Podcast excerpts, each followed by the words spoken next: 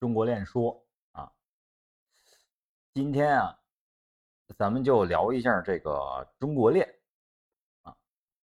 中国链呢，它有一个标准的，算是已经算得上是学术的定义和相关的展开了啊。它的定义呢是这么说的啊，多中心化啊，自由基加密合伙模式。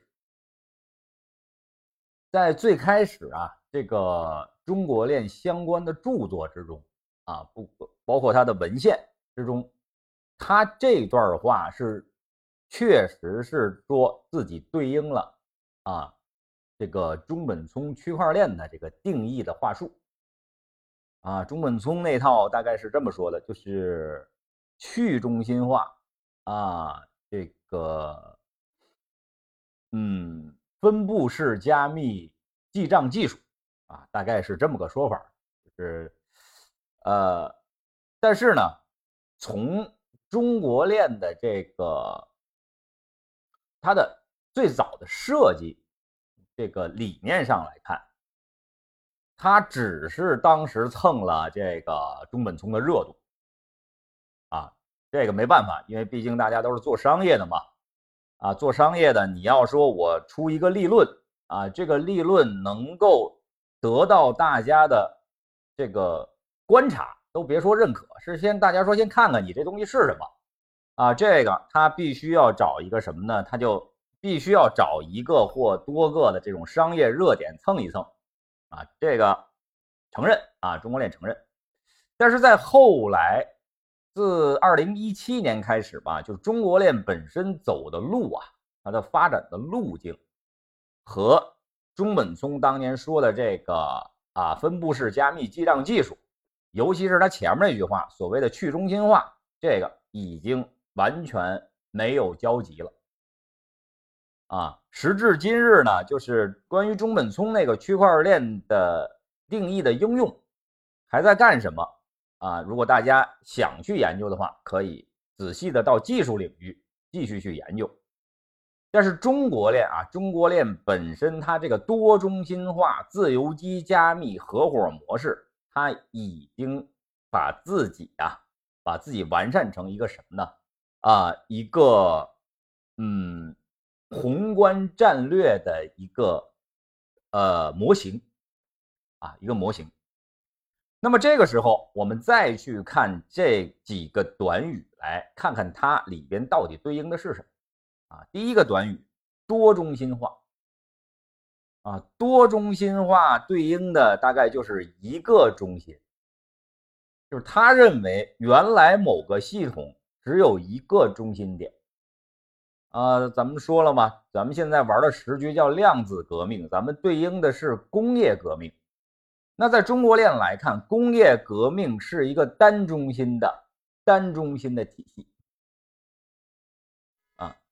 一会儿咱们再展开说，咱们先往后看啊。然后呢，就是说第二句话，中国链的第二句话叫自由基加密啊。这个说的其实很隐晦，但是呢，它如果找对应也好办，一定是自由基不加密啊，自由基不加密。后边这个结束语合伙模式，哎，你看啊，它就是一个模式的定义，合伙嘛，合伙相当于什么？相当于大大家在一块共事，而不是什么呢？而不是大家在一块玩消费。啊，稍微有点知识的都知道，这个合伙啊。基本上指的是什么呢？指的是大家在一起把自己的优质资源放在一起，共同做一件自己原来干不了的大事儿，才需要合伙呢，是吧？你如果你自己什么都能干了，这件事儿自己就就就就能做了，那基本上就自己干了啊。所以合伙本身也是工业革命的一个行为行为的内核。啊，工业革命大发展基本是靠合伙啊！你看它的企业，企业都有股东，是吧？啊，这个是一个合伙所表现出来的这个一个商业样貌啊。那好了，我们再回来看所谓的这个多中心化以及它对应的那个单中心啊，这个单中心啊，在中国链的这个系统里边指的是货币中心啊，他认为工业革命他的观察点吧，他观察点认为这个所有的这个工业革命的。中心点啊，所有的行为它最终都在向一个中心点靠拢，这个中心点就是货币，或者说是什么？或者说货币是不动的啊，是静止的啊，这个点是静止的，其他的行为是围绕着货币来转的。嗯，这个就是中国链分析的这个工业革命单中心体系的一个拓扑样貌。啊，所以呢，是什么意思呢？就是说，什么事儿都可以拿货币来衡量啊，而且这个这个做法效率极高啊，效率极高，就是货币本身是不动的，你的一块钱等于我的一块钱啊，我的一块钱等于任任何人的一块钱，就是钱在咱们的思维意识里边，就这个货币啊，它这个价值是相等的啊。至少啊，我们普通百姓啊，普通百姓在咱们现在的这种思维环境当中，就包括指导咱们做事儿的思维根源，都是货币中心，货币是不动的啊，其他的可以围绕货币上下来动，有涨有跌吗？是吧？这样的话就是什么呢？咱们把钱放在咱们身上。啊，就是这个这一个数放在自己身上，我就可以支配着货币来完成我的行为，啊，用货币来完成我的行为，这样大家都就基本上就是想法上就统一了，啊，就统一了。虽然说啊，到了金融那儿，金融那儿出现了杠杆，但其实金融本身也是货币中心，就是货币也是不动的。啊，这个不动就代表什么呢？就代表说，它就是一个唯一的一个标尺啊。这个是所谓的工业革命单中心啊。那么到了中国链，他说量子革命多中心。哎，这个多中心，他就说它意味着是什么呢？它基本上是借鉴了爱因斯坦的相对论、狭义相对论的这个理念。他认为什么呢？就是在中国链的观察点上看，就是每一个商业点啊，都存在着一个中心点啊，而且呢，在不同的商业点去观察啊，这个货币本身它不是静止的了啊，它是动起来的，货币是运动的，而这个中心点是什么呢？中心点是静止的。啊，相对吗？相对吗？就是说，比如说你是一个商业节点，不管你是打工的啊，你还是自己做企业，你先把自己看成一个不动的这么一个中心点。这个在这个点观察的话，你会发现货币是动起来的，也就是货币在你的以你为中心点不去观察的话，它有流速，就是流动的速率。啊，这个速率不是统计型速率，它是真实的在在你身边流动，啊，流动起来了，而且是什么呢？就是不同的观察点去观察这个货币流速是不一样的，啊，是不一样的，而且这个货币流速跟什么？跟中心点的能力相关，啊，这个最简单的例子就是什么呢？就是我的我我看上去钱的流速。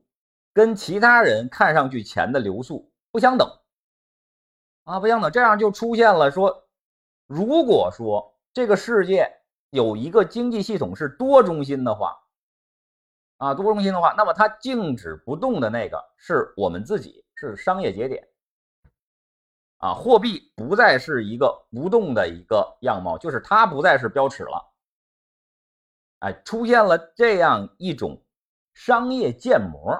叫多中心化，啊，它对应的之前的那个货币单中心化，啊，然后就接下来说，就说这自由基加密，啊，跟自由基不加密，这个指的是什么？其实，在单中心里边啊，是自由基不加密的，啊，是表象上的一种自由啊，自由基吗？自由基相当于一种什么呢？相当于一种基因的片段，啊，一种片段，它表现出来的是什么？是我们的我们自己认为，我们的消费行为，仅指消费行为啊，消费行为是可以主导。主控的，就我想买什么就买什么，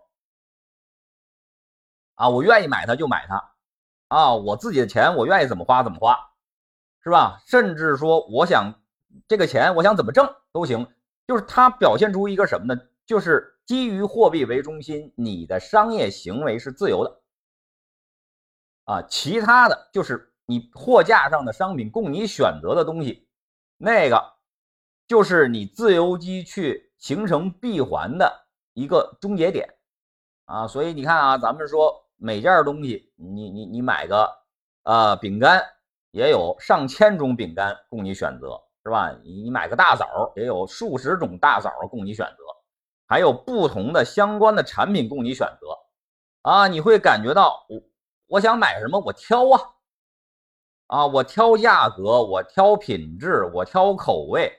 是吧？我甚至挑包装，我挑面子，是吧？买汽车，我挑什么牌子啊？怎么怎么地，什么都是自由的啊！这个系统叫自由基不加密啊，不加密啊。但是到了中国链去看，在多中心情况下，这个自由基加密是怎么回事？那就相当于是说，在量子态里边。这种自由选择商品的行为不存在啊！你不能这样去完成自己的消费行为，也就是自由选择商品这个行为在量子态没有啊！不是你想买什么就买什么啊！你想怎么买就怎么买，你想挑什么就挑什么，这个没有了啊！哎，这个时候大家就。就就在想，这不就不自由了吗？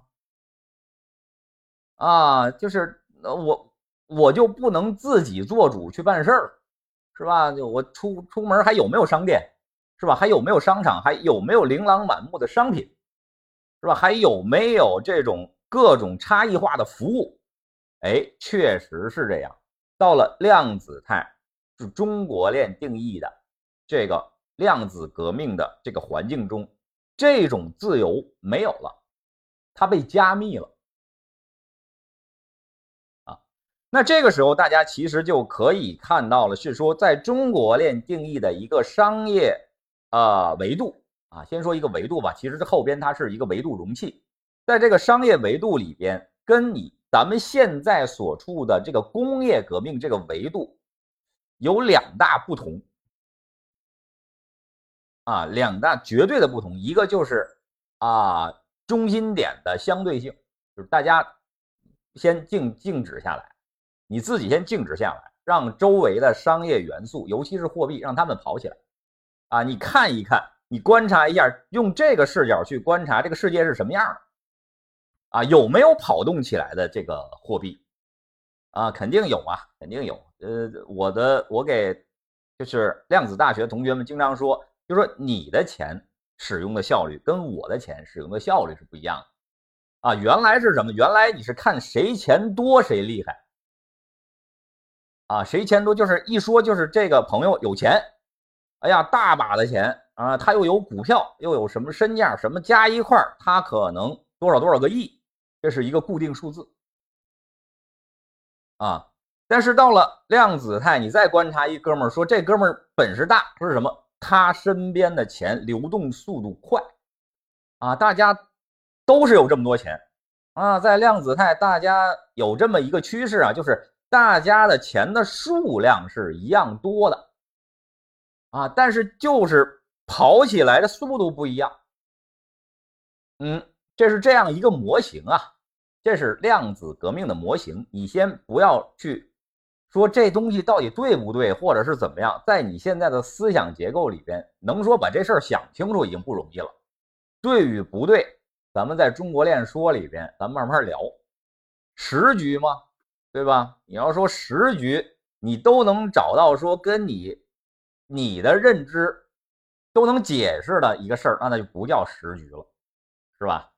这不但不叫时局，如果你的思想、你的基础理论、你的这个价值观对一件事儿完全能解决，而不需要任何帮助，甚至不需要任何参照的话，那你说这是个时局，嗯，啊，你要小心了。啊，要小心，可能是某种商业骗局，那就是啊。所以为什么有的时候咱社会上经常出现说，最后一件事儿听上去很很高兴、很好，又能听得明白，还觉得能赚钱，但到了最后结局你是感觉上当了。哎，这种事儿反倒很多，是吧？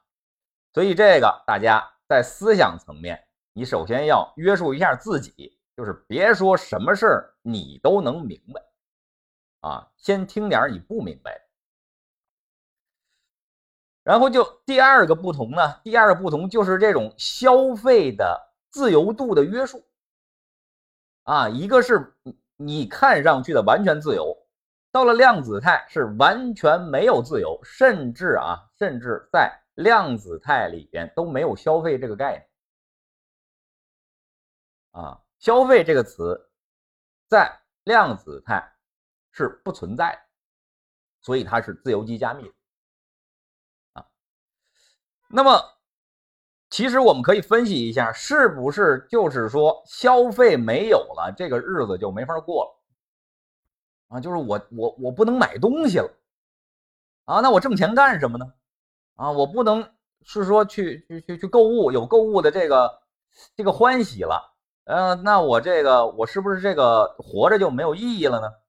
咱们简单的分析，啊，工业革命所谓的消费自由，它有一个，我认为是一个伪命题，啊，消费自由是个伪命题，啊，原因也很简单，就是其实摆在你面前的任何一件成型的产品，理论上都不是你想要的，它的思想发端，它截断了你的。对产品的真正的需求，而打动你买这件商品的这个力量是广告啊，因为我们在买东西的时候，已经没有什么呢？已经没有一个呃思思想层面的算法。去告知自己，你为什么要买啊，大件都一样。比如说房子，房子呀，就是你为什么要买房？你为什么要去买车？为什么要去买金银首饰？是吧？这个算咱们老百姓消费的大件了吧？是吧？或者说你为什么要去旅游？啊，你为什么要买一些？哎，你。让别人感觉你很有面的东西啊？为什么要买一些玄学的东西啊？为什么吃啊？在吃这个层面，你要去选择哎这种产品来吃，是吧？这些你仔细考虑一下，都是你自己的成型的想法做指引吗？还是某种广告驱使你去买啊？结论不言而喻，你所有的所谓的购买自由，也就是消费自由，其实是广告引导下的呃商业选择，广告引导下的商业选择，那相当于什么？相当于我们的生活是从广告开始的。记住啊，就是在工业革命里边啊，以货币为中心的这样的一个生存环境里边，我们的行为指导是广告啊，是广告啊，包括你的审美，是吧？啊，包括。你可能产生了，比如说某些攀比，啊，比如流行，是吧？或者比如说特立独行啊，比如说这个东西拿回去你就能怎么怎么样啊，包括衣锦还乡，是吧？很多词汇都在都是一个广告模式，在引导着你去干嘛呢？去挣钱，然后挣完钱花钱啊，这个没有不好，我只是告诉大家，这个就是所谓的自由基不加密。所以，一件商品啊，一一一个品类才会有不同的包装、不同的品牌、不同的重量啊、不同的配方啊。比如说一个饼干是吧？有曲奇啊是吧？还有什么别的呃怎么样是吧？有各种各样的，而且呢，随着时代不同，随着人们的需求不同啊，也不是人的需求不同，其实是大家不断的在编制不同的广告。去让你感觉在进步，啊，就是你的消费在进步。比如化妆品，啊，你看看二十年前的化妆品的广告跟现在化妆品的广告，然后如果你周边有学化学的人，你再把二十年前这个化妆品的成分跟现在化妆品的成分，啊，你让这帮朋友帮你分析一下，它的进化到底进化到哪儿了？啊，是是广告进化了，还是真正说这个化妆品它的内容进化了？啊，随便找一个产品，你研究一下它二十年的这种进化曲线，你就会发现广告在你的生活之中是你的指导啊，尤其在知识面层面，你认为自己很有知识是吧？包括这些消费专家们。啊，就是购物专家啊，这个养生专家，所谓的专家，绝大多数是广告代言人，啊，就是相当于是传播者，广告的传播者，啊，我们自己都是这样，我们自己也是也是广告的传播者，相当于什么呢？相当于我们活在了广告的这个链条之中，啊，以货币为中心。以广告为思维发端，是我们现在的生活模型，也是什么呢？也是工业革命扩张的基础模型。啊，那这个是从咱们微观的角度去看啊。那么这个模型没有不好啊，没有不好。但是说它在进入衰老期之后，新的模型会是什么样的？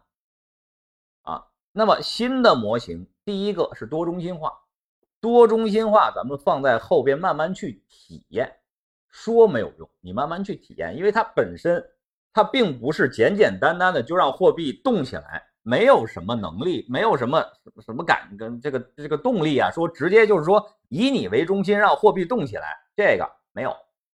啊，没有，它一定是做了很多参数层，就是规则参数层的改变。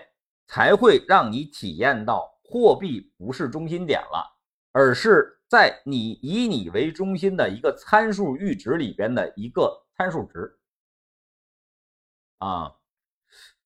那另外一个就是这个消费没有了，其实是什么没有了呢？是广告没有了